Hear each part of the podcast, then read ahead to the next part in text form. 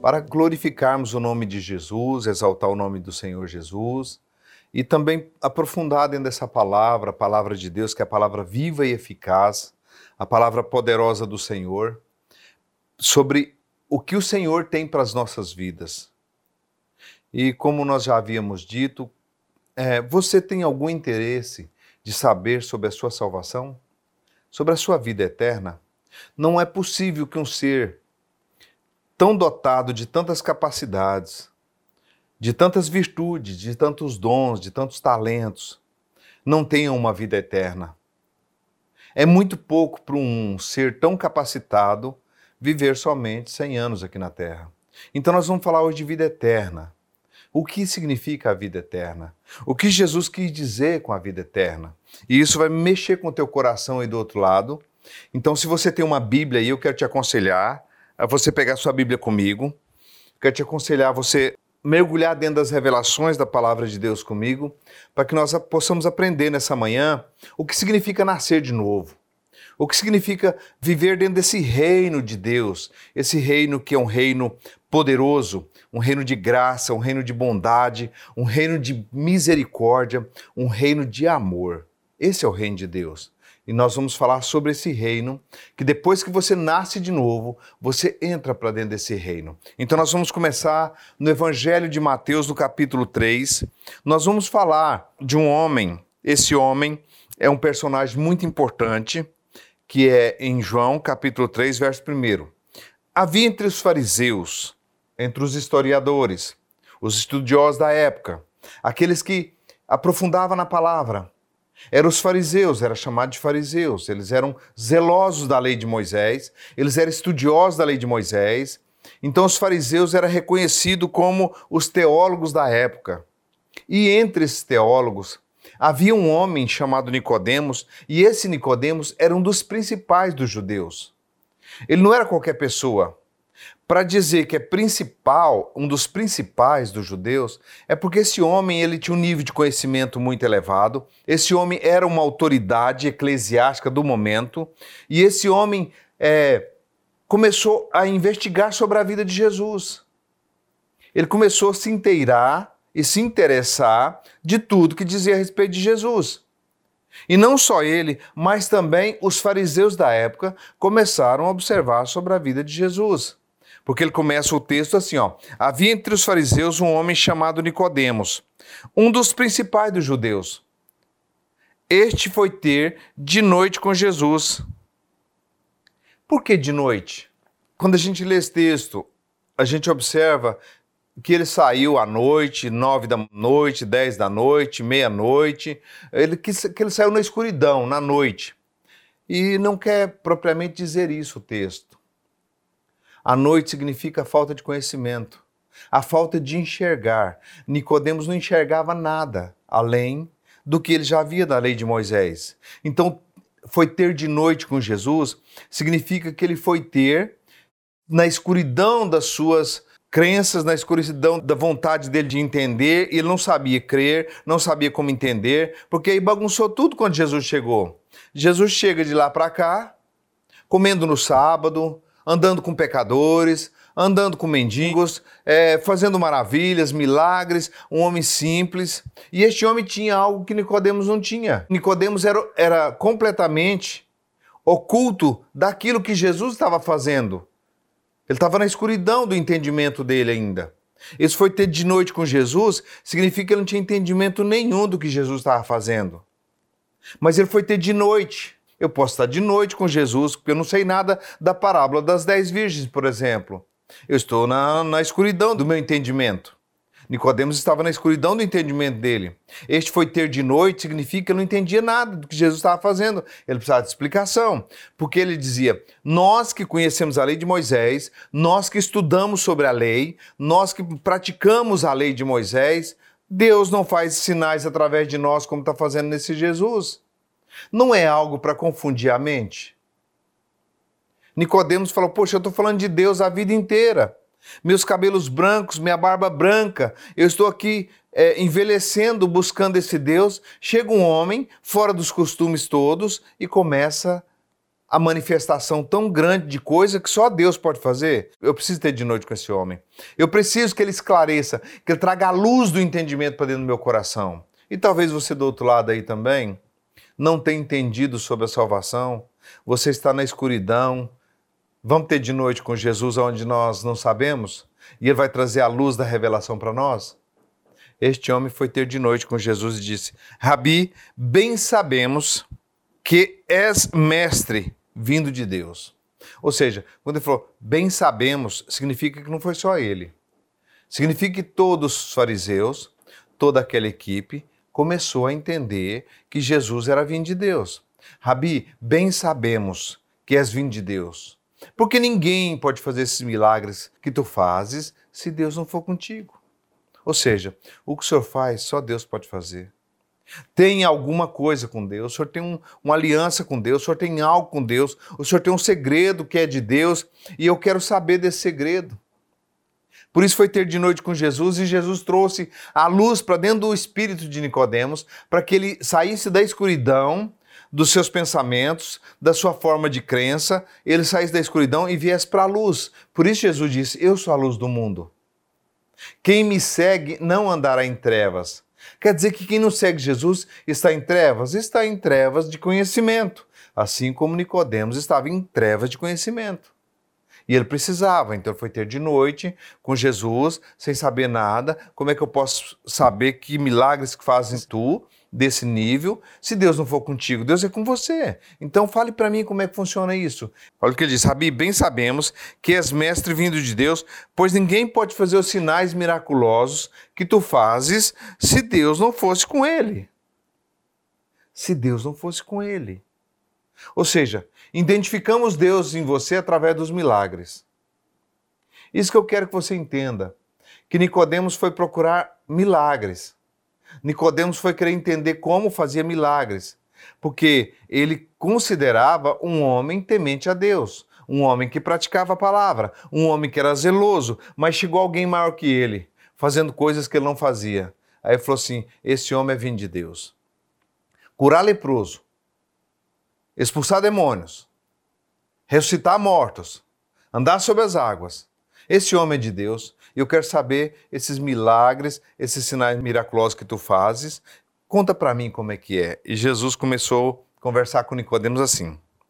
Jesus respondeu: Em verdade, em verdade te digo que quem não nascer de novo não pode ver o reino de Deus. Ele fala aqui do nascimento. Ele falou: Nicodemos, você quer, você quer experimentar milagres? Você quer conhecer esses sinais miraculosos? Você quer sair das trevas, do entendimento de onde você está? Vem para cá. Se você não nascer de novo, você não pode ver o reino de Deus. Um ensinamento que era para o tempo de Moisés, que estava apontando para mim. Eu sou a luz do mundo, Nicodemos. Em outras palavras, era isso que Jesus estava falando para Nicodemos. Você tem que nascer de novo, Nicodemos. Senão você não pode ver. Se você nascer, você vai ver. Mas só que Nicodemos fez uma pergunta para Jesus impressionante, queridos. Olha o que ele disse. Perguntou-lhe Nicodemos: Como pode um homem nascer sendo velho? Porventura poderá entrar no ventre da sua mãe e nascer de novo? Você e eu sabemos que a pergunta dele é descabível. Poderei eu entrar no ventre da minha mãe e nascer de novo? Porque o único, o único nascimento que Nicodemos conhecia, o nascimento do ventre da mãe. Ele dizia: eu posso entrar no ventre da minha mãe e nascer de novo? O que, que o senhor está falando? Que nascimento é esse? Como pode um homem nascer sendo velho?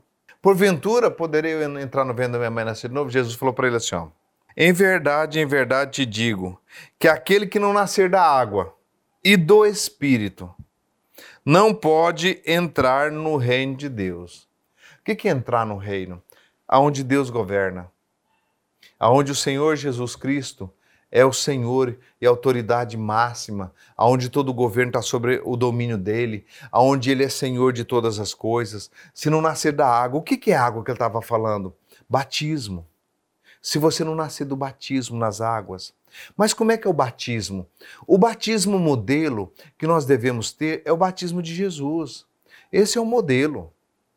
O batismo de Jesus, Jesus lá na beira do Jordão, foi lá no Rio Jordão, entrou lá dentro do Rio Jordão, foi batizado por João Batista. Ele podia ser batizado sozinho, não. Outra pessoa batizou ele. O batismo modelo. Se você não batizar no batismo modelo, você não pode ver o reino de Deus. E se você não batizar no modelo de Deus e no nascer do Espírito também, receber o Espírito Santo como ajudador dentro do teu espírito, para que ele te governe a essa verdade, de maneira nenhuma você pode entrar no reino de Deus. Entrar no reino de Deus é como se fosse uma cidade onde Deus governa. Você está operando com as maravilhas do reino, com o poder do reino, com a graça do reino, com a bondade do reino, com o poder absoluto do reino de Deus, onde você diz em nome de Jesus começa a acontecer milagres. Esse poder está para você que anda dentro do reino de Deus. Por isso que o que nasce da carne é carne. Ele diz aqui no versículo seguinte, ó: O que é nascido da carne, Nicodemos, é carne. Mas o que nascido do Espírito é Espírito. Nicodemos, você me falou, você poderia entrar no ventre da sua mãe e nascer de novo. Eu não estou falando desse nascimento, Nicodemos. O que nasce desse nascimento é carne. O que é nascido da carne é carne, mas o que é nascido do Espírito, das práticas que o Espírito Santo te dá, como o batismo nas águas, é uma prática espiritual, é uma submissão à palavra. Jesus diz em Marcos 16: quem crer e for batizado será salvo. Então é uma prática que Jesus disse: Ide, batizai-vos em nome do Pai, do Filho e do Espírito Santo. Essa é uma prática. Nascer de novo é uma prática. Que você deve nascer das águas, descer nas águas do batismo, e depois você deve buscar esse nascimento do Espírito, que é o que? Andar de acordo com o que diz a palavra. E aí então o Espírito Santo vem habitar dentro de você após o nascimento da água. Diz em Gênesis que o Espírito de Deus pairava sobre a face das águas e que havia trevas na face do abismo. E disse o Senhor Deus: haja luz, e houve luz. É como se você descesse nas águas do batismo. Quando você saísse das águas do batismo, o Espírito Santo que paira sobre a face das águas entra em você e faz morada em você e começa a dar dons para você. Começa você começa a ser cheio do Espírito de Deus. Você começa a ter dom de falar em línguas, você começa a ter dom de profetizar essa palavra, você começa a trabalhar dentro do reino de Deus, porque você agora é nascido de novo. Você milita dentro de um poder sobrenatural de Deus. E quanto mais você busca na palavra de Deus, mais você vai entendendo o que é um novo nascimento. Porque uma criança nasceu, ela nasce e ela vai passar por um processo de caminhar, de falar, de agir sozinha, até o ponto de que ela está completamente independente. Assim é o novo nascimento. Você começa a nascer, quando você nasce de novo, você começa uma caminhada de aprender como orar certo, como jejuar da maneira certa, como meditar na palavra da maneira correta, como congregar e como fazer parte de um corpo, do corpo de Cristo na terra. Você começa a viver outro nível da sua vida. Aí você diz, mas é muito complicado para mim, pastor Célio. Não. Complicado é viver sem nascer de novo. Isso que é complicado. Complicado é você não buscar aquilo que Deus quer para a tua vida. Foi Jesus que vem ensinando. Essa doutrina não é minha. Essa doutrina de descer nas águas do batismo e ser batizado, ela não é minha. Essa doutrina é de Cristo. Esse é o Evangelho, esse é o Novo Testamento, esse está escrito na sua Bíblia. Pega qualquer Bíblia que está escrito dessa maneira. Por que então mudar o modelo se Deus deixou escrito?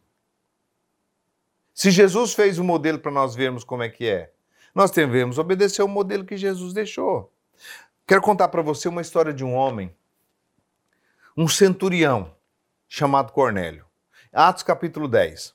Esse centurião, ele jejuava, ele orava, ele dava esmola, ele fazia o bem, ele a casa dele, era, ele era um centurião, um homem que só portava ao seu imperador, ao seu senhor.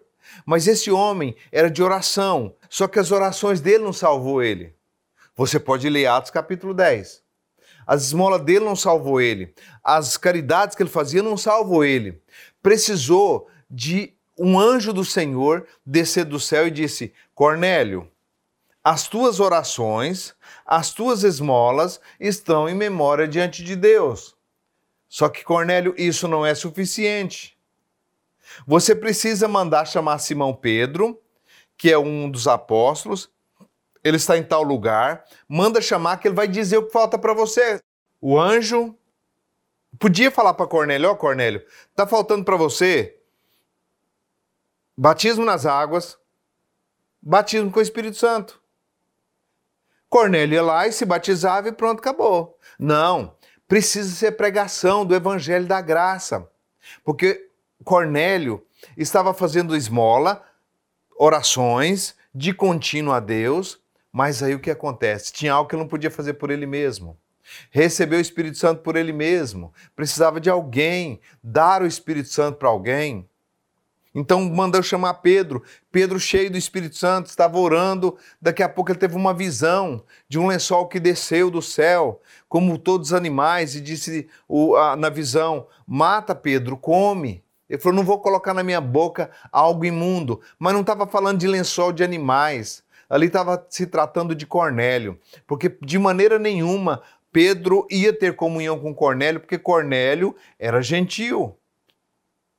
E Pedro tinha o costume dos israelitas que não tinha comunhão com aqueles que não era da linhagem de Pedro, da linhagem religiosa de Pedro.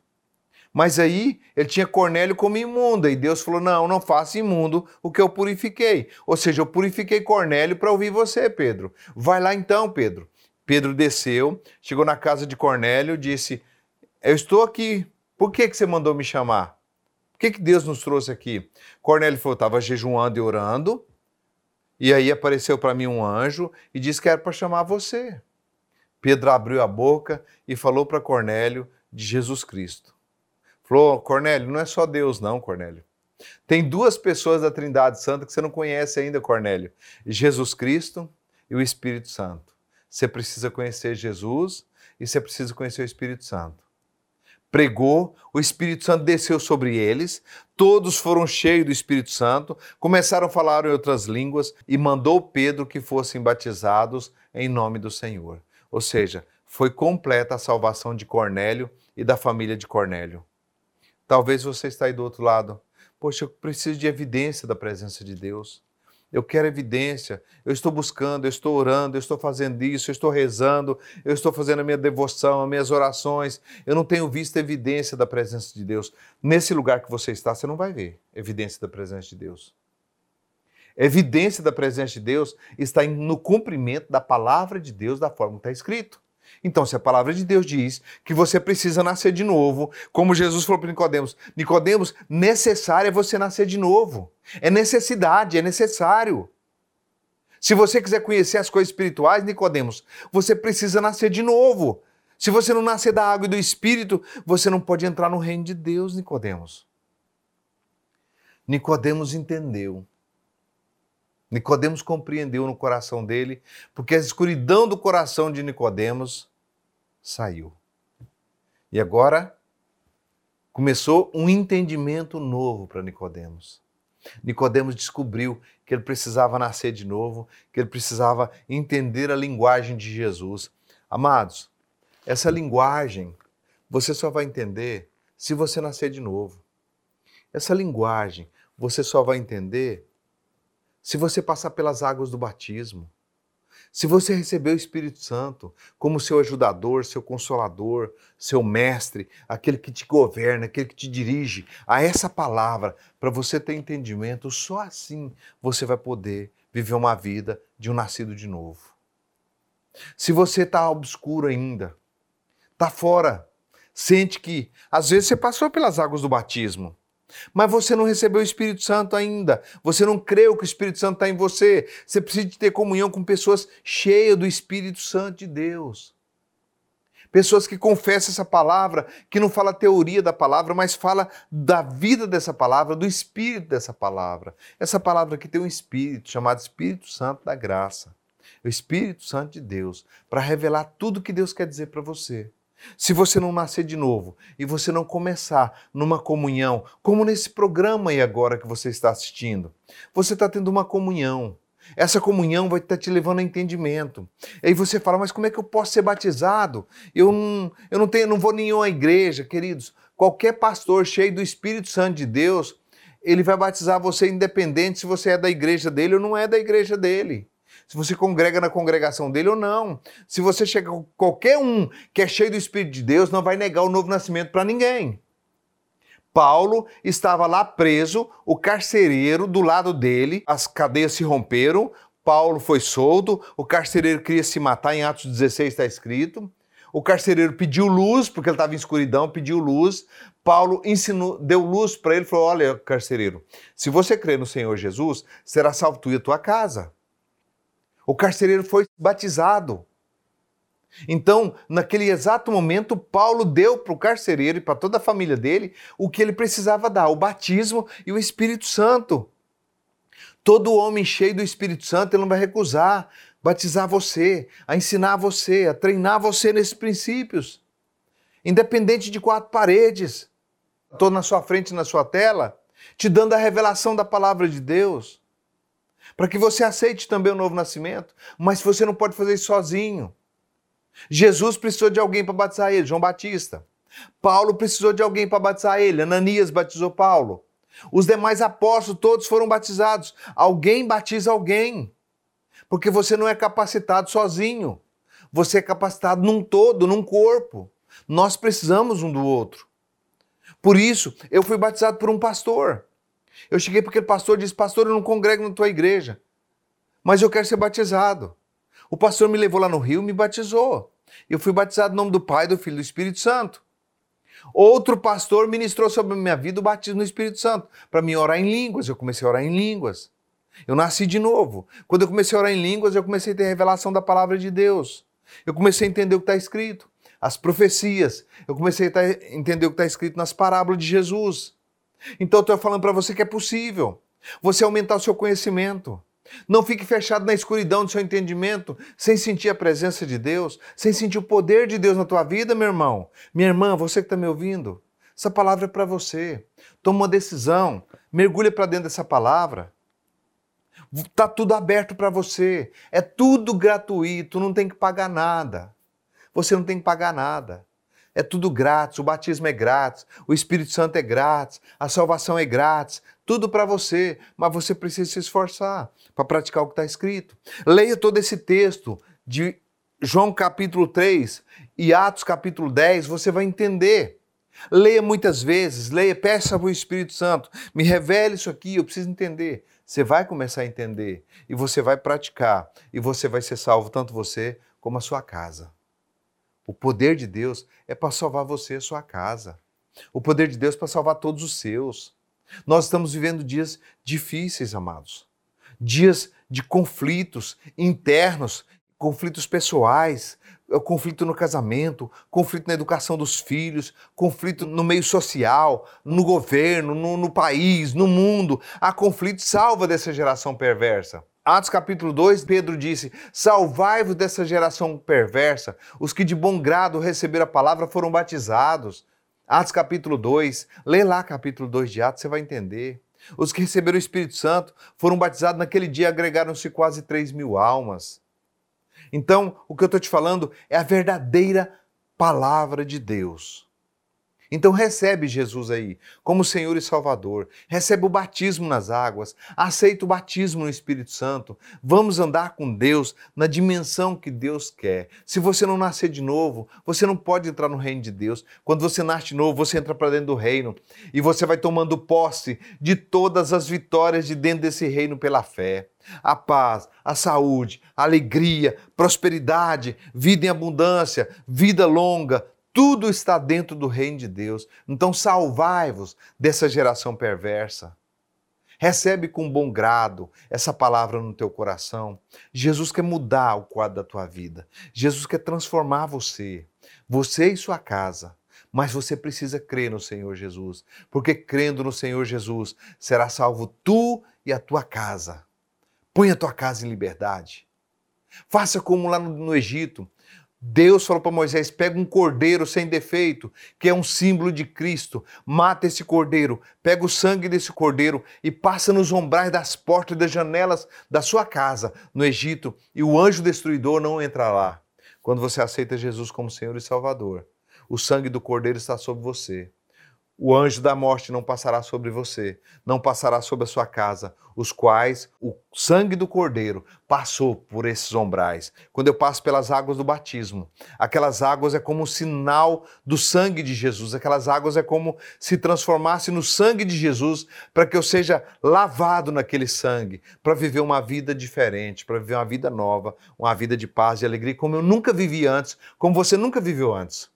Se você aceitar essa proposta, que Jesus fez para Nicodemos, que Ananias fez para Paulo. Paulo seja batizado, lava todos os seus pecados. Paulo foi batizado, lavado os pecados dele. E isso foi nas águas, querido.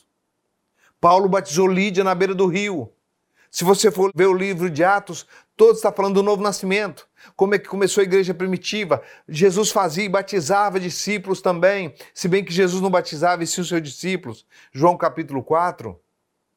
Então, Toma uma decisão. É para a sua salvação, é para a sua vida, é para a vida eterna. E se você crê nisso, vai ser salvo você e a tua casa. Talvez tua casa está em desordem, em bagunça. Está terrível de viver em família. Nasce de novo. Recebe Jesus como Senhor. Coloque no topo da sua vida. Coloque essa palavra como a bússola que te levará à salvação, a bússola que te levará à eternidade. Eu quero orar com você se você quer. Fala comigo, Senhor Jesus. Eu te recebo como meu Senhor e meu Salvador. Escreve o meu nome no livro da vida. Eu abro a porta do meu coração e recebo o Senhor como meu Senhor e o meu Salvador. Eu aceito o batismo nas águas. Eu aceito o batismo no Espírito Santo.